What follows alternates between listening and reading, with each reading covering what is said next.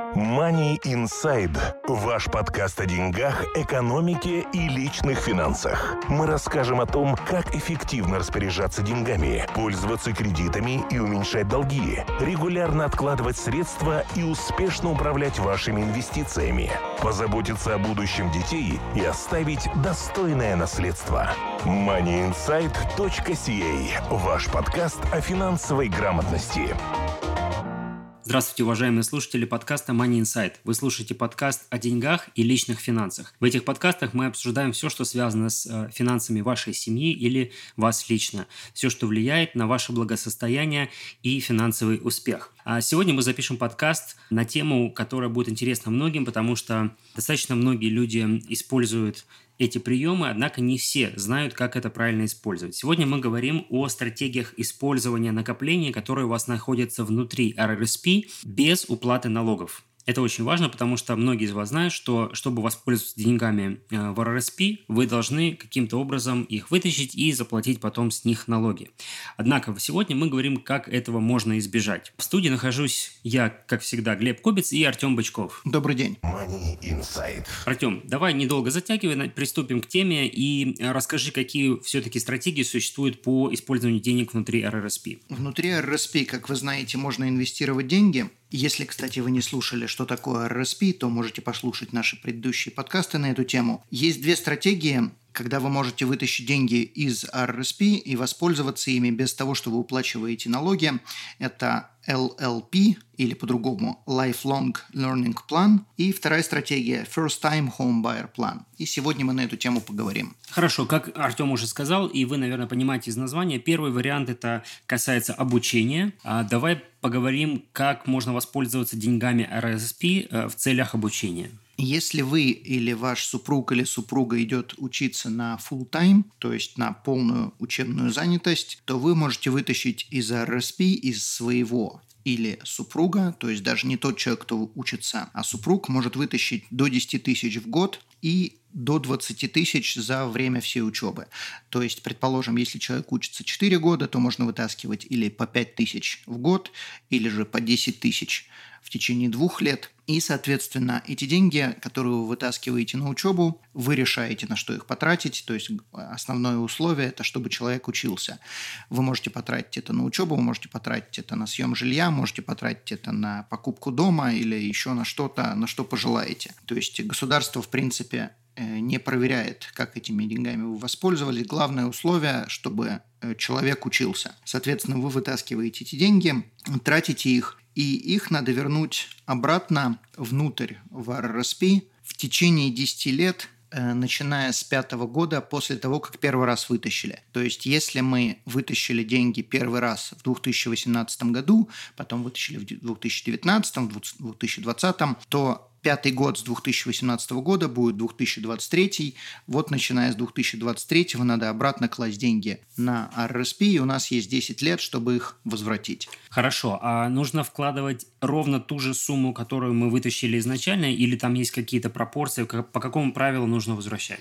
Одну десятую от того, что вытащили. То есть, если мы вытащили 3000 всего, то надо обратно вкладывать по 300 долларов – если вытащили 20 тысяч, то, соответственно, те же самые одну десятую, две тысячи долларов в год. И сколько в итоге дается времени на то, чтобы полностью вернуть эту сумму? Ровно 10 лет. Угу, хорошо. То есть, если мы э, вытаскиваем в последующие года, то как бы заново 10 лет отсчитываются от каждого вытаскивания. Нет, не совсем. Давай приведем пример. Если в 2018 году мы вытащили 5 тысяч, в 2019 мы вытащили 5 тысяч, в 2020 мы вытащили 7 тысяч, и после этого больше никогда не вытаскивали. Соответственно, в 2023 году у нас есть 10 лет на то, чтобы возвратить 17 тысяч, но каждый год мы должны возвращать, соответственно, 10%, то есть каждый год мы должны возвращать 1700 долларов в RRSP. Угу, хорошо, теперь понятно. А что происходит, если человек не начинает возвращать эти деньги через 5 лет?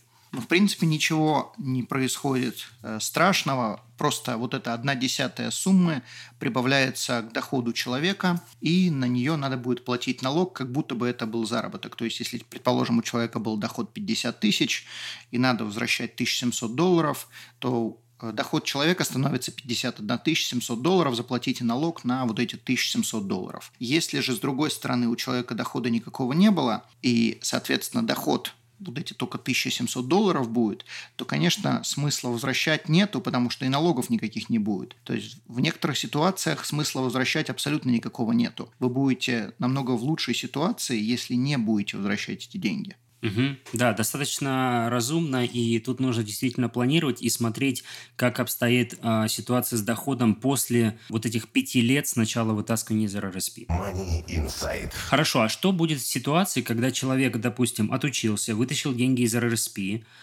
и уехал в другую страну, допустим, получил предложение о работе в Европе или где-то в Азии, поехал работать туда, он все равно должен возвращать эти деньги. У человека есть два варианта. Или же он или она может вернуть эти деньги, всю оставшуюся сумму, то есть в данном случае это будет не 10%, а всю оставшуюся сумму в течение 60 дней после того, как эмигрировал из Канады. Или же, соответственно, эта сумма прибавится полностью к доходу человека, и надо будет по уезду заплатить налог на всю эту сумму. То есть я понимаю, что если человек не заплатил эти налоги и уехал, все равно за ним сохраняется это обязательство по налогам, и CRA, если он вернется когда-то обратно в Канаду и станет обратно налоговым резидентом, оно законно потребует эту сумму к уплате с, со всеми штрафами и пенями. Если честно, не представляю, никогда с этим не сталкивался. Я думаю, что Канада, конечно, что-то потребует, но сколько и что и как, не представляю. Окей, хорошо, Артем. А можно ли использовать, э,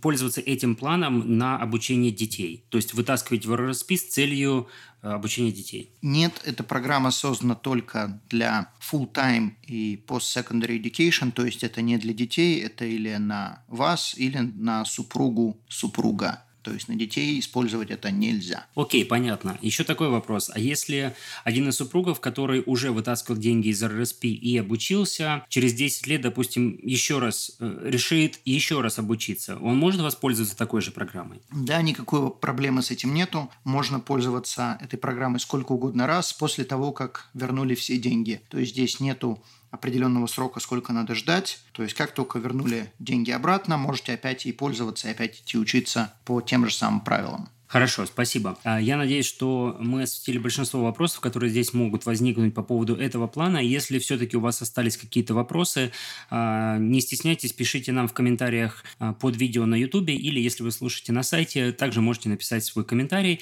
Или третий вариант, который вы можете использовать, это задать вопрос в Фейсбуке в группе «Финансы с Артемом», и там вы получите свой ответ. moneyinsight.ca YouTube-канал. Все о финансах в Канаде на русском языке. Хорошо, мы переходим ко второй части нашего подкаста, и, как мы уже сказали в начале, мы поговорим о второй программе, о второй стратегии вытаскивания денег без налогов. Это First Time Home Buyers Plan. А Артем, расскажи, что это такое? Эта программа была создана для того, чтобы использовать деньги внутри RSP при покупке как будто бы первого дома. На самом деле, сейчас мы озвучим, что такое первый дом. Каждый из супругов может вытащить по 25 тысяч, и если ни один из супругов за последние пять лет не владел недвижимостью, то, соответственно, этим планом можно воспользоваться. Причем, замечу, хоть это и называется First Time Home Buyer Plan, на самом деле это должно быть, э, не должно быть первый дом в вашей жизни, это может быть даже второй или даже третий дом. Главное, чтобы условия, чтобы за последние пять лет ни один из супругов никакой недвижимостью, никакой недвижимостью не владел. Я подчеркиваю, никакой. То есть у вас не должно быть недвижимости, которую вы сдаете, или недвижимость, которую вы купили родителям. То есть если на ваше имя была записана, на одного из супругов была записана какая-либо недвижимость, неважно с какой целью вы покупали, то, соответственно, First Time Home Buyer Plan вы воспользоваться не можете. Если же недвижимости не было, то тогда деньги можно вытащить из RSP по 25 тысяч или до 25 тысяч на каждого из супруга. И смысл приблизительно такой же, как в LLP. У вас есть 15 лет для того, чтобы вернуть эти деньги обратно в RSP, начать возвращать надо, начиная со второго года после того, как вытащили. То есть, если мы вытаскиваем в 2018 году, то начиная с 2020 года надо одну пятнадцатую возвращать обратно в RRSP. Артем, здесь такой вопрос. Ты сказал о том, что э, каждый может вытащить по 25 тысяч из RRSP, э, каждый супруг. Могут ли они вытащить это из РРСП одного из супругов, но как бы на каждого, то есть, предположим, у них, у одного из супругов есть РРСП, в нем 70 тысяч долларов или 60. Могут ли они вытащить на каждого 25, или это нужно из каждого личного РРСП вытаскивать? У каждого супруга должен быть свой RRSP, и, соответственно, в нем должно быть та сумма, которую хотите вытащить. Если же у одного супруга есть RRSP, как ты сказал, 70 тысяч, у второго RRSP нет, то вытащить можно только 25, потому что RRSP должен быть именно того человека, у кого мы вытаскиваем эти 25 тысяч. А вытаскивать можно только единоразово, то есть одной суммой, или, допустим, можно в один год вытащить 15 и во второй год вытащить 10? Насколько я помню, я не буду спорить, но насколько я помню, можно так сделать, если не вытащили все сразу. Есть, по-моему, такая лазейка, но тем не менее если у кого-то возник конкретно такой вопрос, э, дайте мне знать, и я узнаю более точно. Хорошо. И второй важный вопрос, который будет касаться, наверное, почти всех наших э, соотечественников из бывших стран. Если у человека есть зарубежная недвижимость, в своей стране остался дом, квартира или дача, а учитывается ли это как владение недвижимостью? Да, это учитывается. Соответственно, это тоже подпадает под то, что человек владел уже недвижимостью и за последние пять лет недвижимость была, но, насколько я знаю, CRA это не особо проверяет. Тем не менее, если вы указываете, что недвижимости у вас не было, то вы обманываете CRA.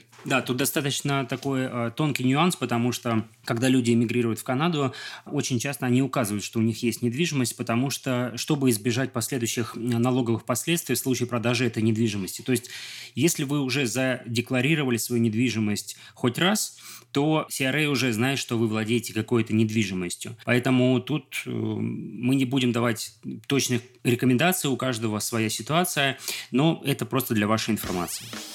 Money Insight. Ваш подкаст о финансовой грамотности. Окей, а возможно ли еще ситуация, когда человек вкладывает в RSP, и в этот же год или в следующий год он его вытаскивает на этот план? Или нужно выждать какой-то срок? Нужно выждать как минимум 90 дней, то есть на 91 день можно вытаскивать. Это не имеет значения, будет это тот же год или будет последующий год. Главное, чтобы деньги в RSP пролежали 90 дней. Вопрос еще такой.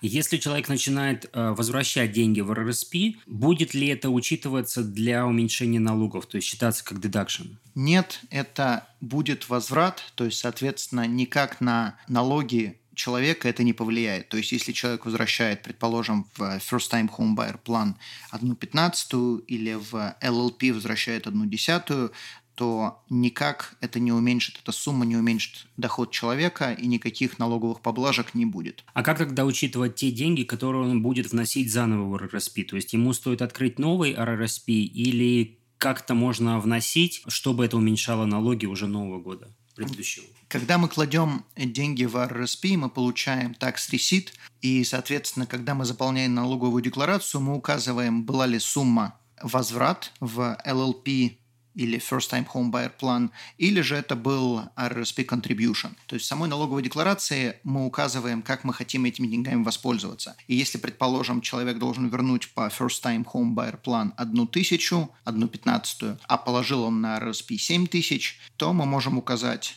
что одну тысячу мы возвращаем, а 6 тысяч мы положили на RSP, и на 6 тысяч э, доход человека уменьшится. В то же самое время можно написать, что мы кладем на RSP 7 тысяч и хотим уменьшить свой доход на 7 тысяч, но 1 тысяча прибавится к нашему доходу. То есть разница, что мы разобьем тысячу и 6 тысяч, или что мы запишем возврат 0 и 7 тысяч на RSP, чтобы получить deduction, никакой не будет. А может ли человек, наоборот, возвращать э, по этому плану больше денег, чем 10%? Может, да, можно вернуть это раньше, но этот вопрос будет больше к бухгалтеру в зависимости от того, как это э, бухгалтер запишет в налоговой декларации. Я также замечу еще одну вещь, что в какой RRSP вы будете возвращать не имеет значения. То есть это совершенно не обязан быть тот же самый RRSP, откуда вы брали деньги. То есть если у вас есть, например, группа RRSP на работе, и вы оттуда забрали деньги – для покупки дома, то возвращать вы не обязаны в группу RRSP. Вы можете вернуть свой личный RRSP совершенно в другом банке. То есть налоговый неважно, куда возвращаются деньги, главное, что процесс работает, что деньги возвращены. Хорошо, Артем, давай теперь перейдем к каким-то уже рекомендациям и советам. Может быть, есть существуют какие-то стратегии, как правильно пользоваться этими планами,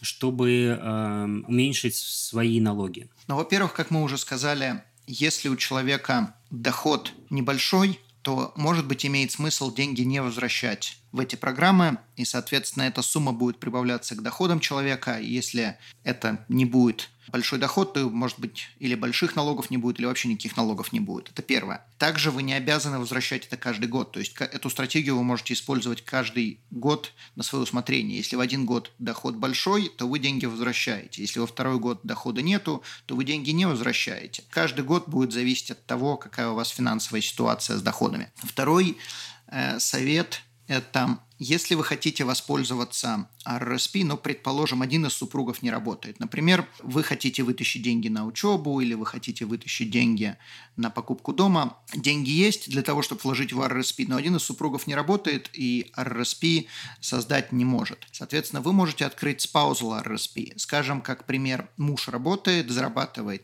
неважно, 100 тысяч, жена не работает, сидит дома с детьми. Жена не может открыть RRSP, и тогда муж может открыть спаузал RRSP и класть или на спаузал RRSP все деньги, или на свой и на спаузал RRSP.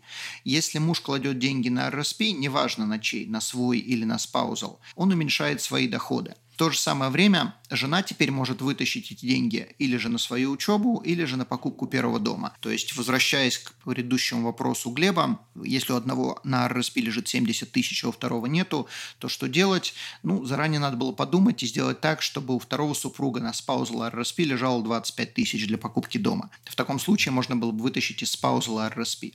Также замечу интересная вещь. Если вы вытаскиваете из спаузала RRSP, то есть жена вытаскивает, предположим, из своего спаузала RRSP, то она должна возвращать не в спаузал RRSP, а в обычный RRSP. И тогда нету никаких ограничений, как в случае с паузала RRSP, когда мы вытаскиваем деньги. Я напомню, что если из обычного спаузала RRSP жена вытаскивает на что угодно, кроме этих двух программ, то налог будет платить или муж, если деньги не пролежали 3 1 января, или же жена, если деньги пролежали 3 1 января. Когда мы вытаскиваем деньги на покупку первого дома или на LLP, деньги не обязаны лежать там 3 1 января или сколько угодно. Они должны пролежать 90 дней по условиям программы, и после этого можно их вытаскивать. И возвращать будет их жена, поскольку она меньше зарабатывает, и это был, была ее программа. Короче говоря, возвращать будет тот человек, из чего RSP мы вытащили. Если мы вытаскивали из личного RSP, то возвращать должны мы. Если вытаскивали из спаузала RSP, то возвращать будет тот человек, на чье имя это было открыто, то есть жена. И, соответственно, если жена не работает, то и возвращать она не обязана. Как мы уже сказали заранее, может быть, имеет смысл как раз не возвращать какую-то сумму денег или вообще ничего не возвращать, это будет прибавляться к доходу. И если, предположим, мы берем ситуацию, когда муж зарабатывает 100 тысяч, жена не работает, муж положил деньги на спаузал RSP, 25 тысяч, предположим, получил налоги назад, а жена не работает и не собирается работать, и к ней 1 пятнадцатая будет прибавляться, когда она покупает когда покупают дом, 1 пятнадцатая 25 тысяч – это, скажем, там, 1700 долларов, соответственно, 1700 долларов никаких налогов не будет. То есть, когда клали на RSP, получили налоги назад, но когда не возвращаем 1700 долларов, налогов никаких не будет. То есть в такой стратегии довольно-таки выгодно вытаскивать деньги из RSP. Путешествуете? Мы обезопасим ваш путь. Страховки на все виды путешествий, приезжающим в Канаду. Калькулятор находится на нашем сайте atomfinancial.ca. Хорошо, спасибо. Эм, на этом мы будем заканчивать. Большое спасибо, что послушали этот подкаст. Э, по-прежнему напоминаю, что если остались какие-то вопросы, вы всегда можете задать их в комментариях под этим видео на YouTube или в группе «Финансы с Артемом» или на сайте moneyinsight.ca. Большое спасибо, что слушаете наши подкасты, подписывайтесь на наш YouTube-канал и до скорых встреч. Успехов в деньгах. До свидания. Спасибо. До свидания. Money Inside. Ваш подкаст о деньгах, экономике и личных финансах. Мы расскажем о том, как эффективно распоряжаться деньгами, пользоваться кредитами и уменьшать долги, регулярно откладывать средства и успешно управлять вашими инвестициями, позаботиться о будущем детей и оставить достойное наследство. moneyinsight.ca – ваш подкаст о финансовой грамотности.